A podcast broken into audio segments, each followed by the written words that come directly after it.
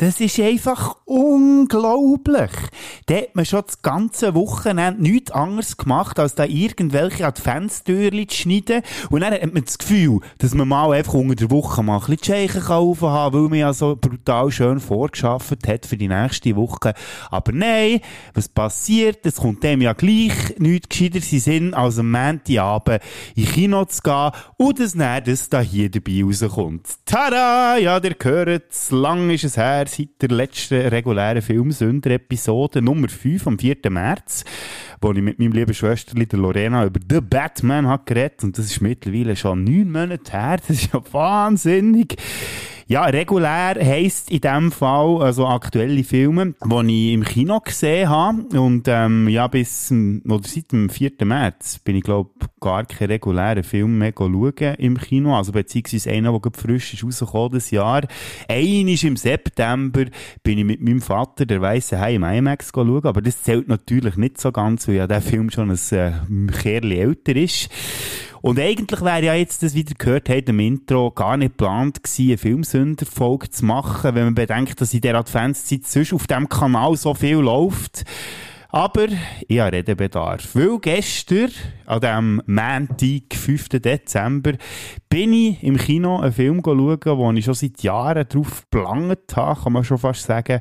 Und das ist ein Schweizer Film, der ohne jahrelange Entstehungsgeschichte hinter sich hat. Liebe Tante, es waren sehr schwierige Monate. Und ich schreibe dir, weil es wohl kein Happy End gibt. Sie will das Haus verkaufen, Tante. Unser Haus. Tut er mich überwachen? Hä? Und das! Und das! Das ist so eng!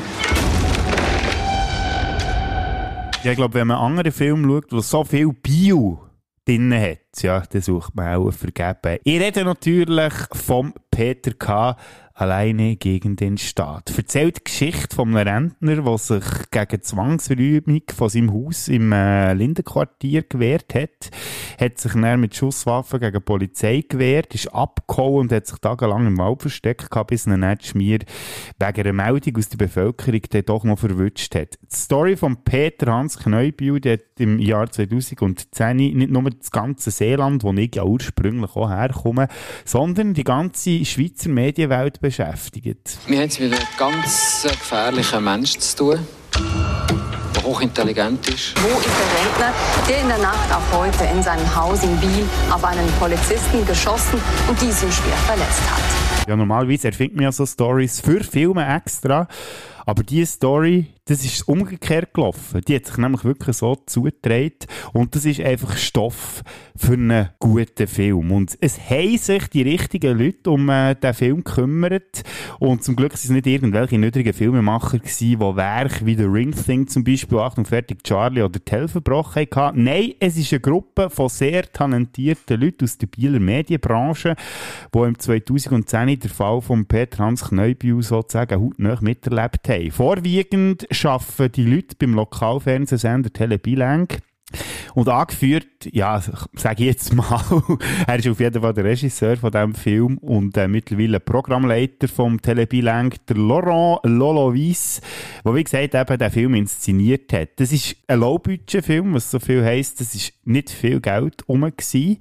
Vorher hat es schon mal einen Low-Budget-Film gegeben vom Lolo und seinen Leuten. Manche Hunde müssen sterben, der ist aus dem Jahr 2014 gewesen und ist der erste Langspielfilm von ihnen. Geschichte von Peter K. die hat äh, ab dem Moment, wo der äh, Kneubühl abgehauen ist und sich im Wald versteckt hat, hat Lolo gewusst, gehabt, das ist einfach Filmstoff und hat angefangen Artikel sammeln aus Zeitungen und Medien aus der ganzen Schweiz. Hat ja eine Pro-Kneubühl-Demo gefilmt, die dann zumal auf dem Bieler Zentralplatz ist abgehalten wurde. Also von Leuten, die Peter Hans Kneubühl unterstützt haben. Und ein paar Jahre nachher hat er das Drehbuch schreiben zu diesem Film. Und er hat sich von Anfang an dazu entschieden, dass er eben einen fiktiven Film machen will, weil ein Doc-Film sich einfach nicht angeboten hat, weil in den Medien die ganze Geschichte sowieso schon ist abgehandelt wurde und dass, wenn man einen Doc-Film machen hätte man wieder alle Seiten müssen beleuchten. Also dass es quasi ausgewogene Geschichte gibt. Aber nein, am Lolo sein Ziel und das Ziel von seinem Team war immer, einen Spielfilm zu machen, wo zeigt, was beim Peter Hans Kneubühl dann zumal passiert ist. Also es ist eine Charakterstudie, die der Mann über 99 Minuten begleitet. Also man kann sagen, die Kamera, die weicht dem Kneubühl quasi gar nie vor Seite. Und äh, wenn man fast 100 Minuten mit einem einzigen Charakter verbringt, beziehungsweise einen Charakter ins Zentrum stellt, es hat natürlich noch andere Figuren, die da noch auftauchen, die einen wesentlichen Teil dazu beitragen haben, dass die Geschichte um Peter Hans Kneubühl äh, auch so filmmässige äh, Züge angenommen hat. Ja, es hätte aber müssen für so eine Figur äh, so zu porträtieren, einen Darsteller braucht, der das Ganze auch mal tragen Und mein Problem mit vielen Schweizer Darstellern ist ja, sorry, wenn ich es jetzt so muss sagen, aber ähm, ja, das Schauspiel von ganz vielen Schweizer Schauspielern kommt mir so ein bisschen wie schlechtes Laientheater rein. Das ist aber beim Darsteller von Peter Kneubühl überhaupt nicht der Fall. Der Manfred Lichti, äh, mittlerweile 65-jähriger Schauspieler, den man vor allem aus äh, oder von Theaterbühnen kennt, aber auch mit mittlerweile auch in vielen Filmen mitgemacht hat, zum Beispiel die Herbstzeitlosen hat man können gesehen, Hundeleben oder von Fischen und Menschen und er ist auch sogar schon mal für einen Schweizer Filmpreis nominiert gewesen.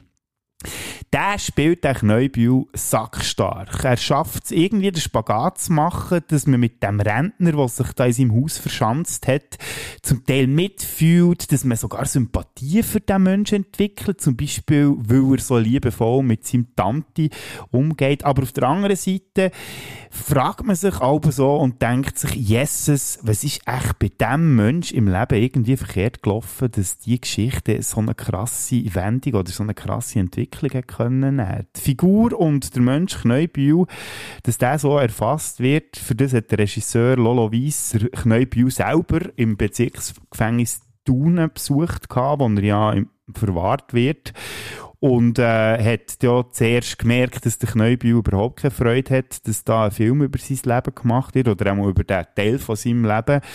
Und hat dann aber irgendwann gemerkt, welchen Ansatz der Lolo und sein Filmteam da verfolgen und äh, hat dann auch Auskunft gegeben. Ich glaube, sie haben sogar Einblick bekommen in seine Tagebücher. Da bin ich mir aber nicht mehr so ganz sicher, ob jetzt das stimmt. Aber ähm, wäre auch auf jeden Fall auch nicht erstaunlich, wenn das äh, durch das, wie das der Film äh, aufgebaut ist und was für einen Einblick, dass man da bekommt, kommt. Der Kneubühl schreibt da ganz viele Tagebücher und man hört ihn in Off-Stimme, was er so für Gedanken verfolgt. Und da würde es mir also wirklich nicht erstaunen, wenn sie da auch Einblick in seine Tagebücher hätten können haben. Peter K. ist, wie ich schon gesagt habe, eine Charakterstudie von ganz besonderen Art. Und ich muss sagen, der Film, der hat mir richtig geflasht, als ich den gestern gesehen habe. Zwischendurch bin ich selber ein bisschen verklüpft, wie fest es mir der Film irgendwie gepackt hat.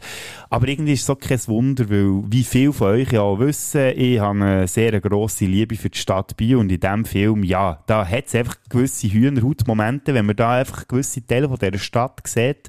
Und ja, das ist halt für jemanden, der Biel gerne hat und außerdem übrigens sogar noch im Quartier gelebt hat, wo der Kneubühl sich in seinem Haus verschanzt hat. Äh, das ist bei mir auch schon ein paar Jahre her mittlerweile, aber trotzdem immer schöne Erinnerungen an die Wegezeit im Lindenquartier.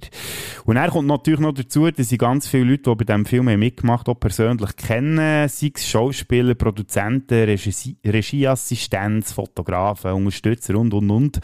Ja, da kommen ganz viel aus dem Bieler Medienkuchen, wo ich ja auch jahrelang unterwegs war und darum auch wieder so während dem Film Aha-Momente hatte, so von wegen, ah, was, die und der ist jetzt dort auch noch dabei gewesen. Ja, und der Film, die, muss man einfach auch sagen, für das das so eine Low-Budget-Geschichte war, sieht er verdammt gut aus. Es ist wahnsinnig gute Kameraarbeit, die da ist geleistet wurde. Man taucht durch das auch so richtig ein in die Geschichte von um den Peter Hans Kneubühl. Die Qualität der Bilder, die ist auch wahnsinnig beeindruckend. Das Color Grading, wie man so schön sagt, auf Neuenglisch, oder vielleicht auch die Bildauflösung, das ist also wirklich beeindruckend bei dem wenigen Geld, das Filmemacher zur Verfügung hatten. Ich habe gelesen in der Aargauer Zeitung heute geht, Peter K. sei ein guter Fernsehfilm, aber nicht mehr. Ich sage da dazu einfach Bullshit. Weil, wenn man bedenkt, das habe ich schon ein paar Mal gesagt, wie das die Macher haben müssen kämpfen, dass der Film überhaupt ist zustande kam. Ich meine, die Finanzierung war lange nicht sicher. Es hat dann ein Crowdfunding gegeben, wo viel Geld zusammen ist gekommen. Dann hat Corona in einen Strich durch die Rechnung machen und ist nicht quer gekommen. Und ich glaube, gewisse Leute haben auch nicht so Freude gehabt, dass der Film überhaupt erst gemacht wird. Aber nichtsdestotrotz, Peter K. ist rausgekommen und ich muss sagen, es ist sehr schwer beeindruckendes Werk, das da aktuell noch im Kino läuft. Bin ich echt ein bisschen voreingenommen? Ja, logisch. Das kann man einfach so sagen, weil ich meine, ich habe die Geschichte miterlebt, vielleicht nicht so hautnah wie andere. Und da bin ich ehrlich gesagt doch ein bisschen froh, weil meine Zeit beim Kanal 3 hat ja erst im 2013 angefangen gehabt und dann ist der Prozess, glaube ich, sogar schon durch gewesen. Also, also auf jeden Fall dann gar nicht so mitbekommen. Ja, will man etwas kritisieren, wenn man muss? Ja, das gehört ja immer dazu. Ich könnte natürlich jetzt einfach sagen, nein, jetzt lassen wir das mal mit der Kritik. Etwas Kleines kann ich sagen. Ja, gegen Schluss habe ich dann gleich ein bisschen gemerkt, dass der Film gewisse Längen hat. Gibt so die Szene, wo man den Peter Hans Kneubühl im Wald sieht. Ja, hätte man, wenn man jetzt ganz streng will sein, vielleicht ein bisschen können kürzen Und zum Teil merkt man halt auch ganz wenige Schauspielerinnen an, dass sie halt Laiendarsteller sind und irgendwie aus dem Bekanntenkreis kommen von diesem Bieler Medienkuchen. Aber für mich ist es natürlich super gewesen. Ich konnte da sehr gut darüber hinweg schauen, wenn ich dann Leute gesehen wie zum Beispiel Beat Kuhn, Thomas Losli, Stefanie Günther Pizarro oder Edu Reusser, der da in Enzian Vollmontur zu sehen ist. Und ich muss zugeben, ich habe erst im Abspann gesehen, dass er da hinter so einer Vollmontur versteckt ist. Aber eben, man muss halt auch bedenken, dass der Film äh, extrem wenig Budget hatte und darum muss ich hier einfach nochmal erwähnen, Chapeau, was da dabei ist rausgekommen, das hat wirklich grossen Respekt verdient. Und ich würde den Film allen empfehlen, die irgend nur einen kleinen Bezug zur Stadt Biel, auch wenn ihr nur mal irgendwie umsteigen dort am Bahnhof, schaut den Film, die Story von Peter K. natürlich äh, mitbekommen haben, für die ist der Film natürlich auch. Und wenn ihr einfach Fans seid von ganz guten Charakterstudien, dann ist der Film einfach ein Muss. Wenn ihr wieder mal einen anständigen Schweizer Film wollt dann ist Peter K.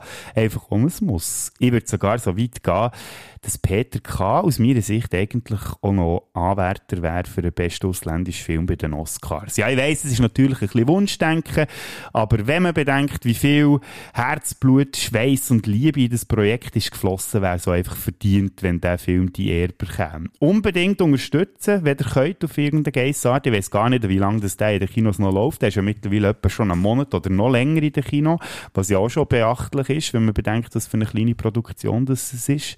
Ja, und wenn ihr es im Kino verpasst, dann meldet mich halt einfach irgendwann bei mir, weil ich sollte den Film irgendwann sicher auch noch digital zur Verfügung haben. Und dann können wir den doch mal zusammen an einem Filmabend schauen, Peter K. alleine gegen den Staat. Wie ihr gehört habt, lohnt sich das auf jeden Fall. Lohnen tut sich auch, wenn ihr äh, dranbleibt im Dezember auf dem Spätsünder Podcast-Kanal. Wir machen natürlich auch wieder weiter mit dem Adventstürli Nummer 7 exakt am 0007, also direkt nach der 12. könnt ihr äh, die nächste Adventskalender-Folge hören. Da gehört vielleicht auch in der nächsten Woche irgendwann mal der Regisseur von Peter K., der Lolo Weiss, falls er überhaupt dazu kommt, äh, irgendetwas aufzunehmen bei ganzen Trubel, den er aktuell mit seinem Film hat. Ich habe Angst, ich verrecke fast. Die Schweine werden kommen. Nun wünsche ich Ihnen eine fröhliche Jagd.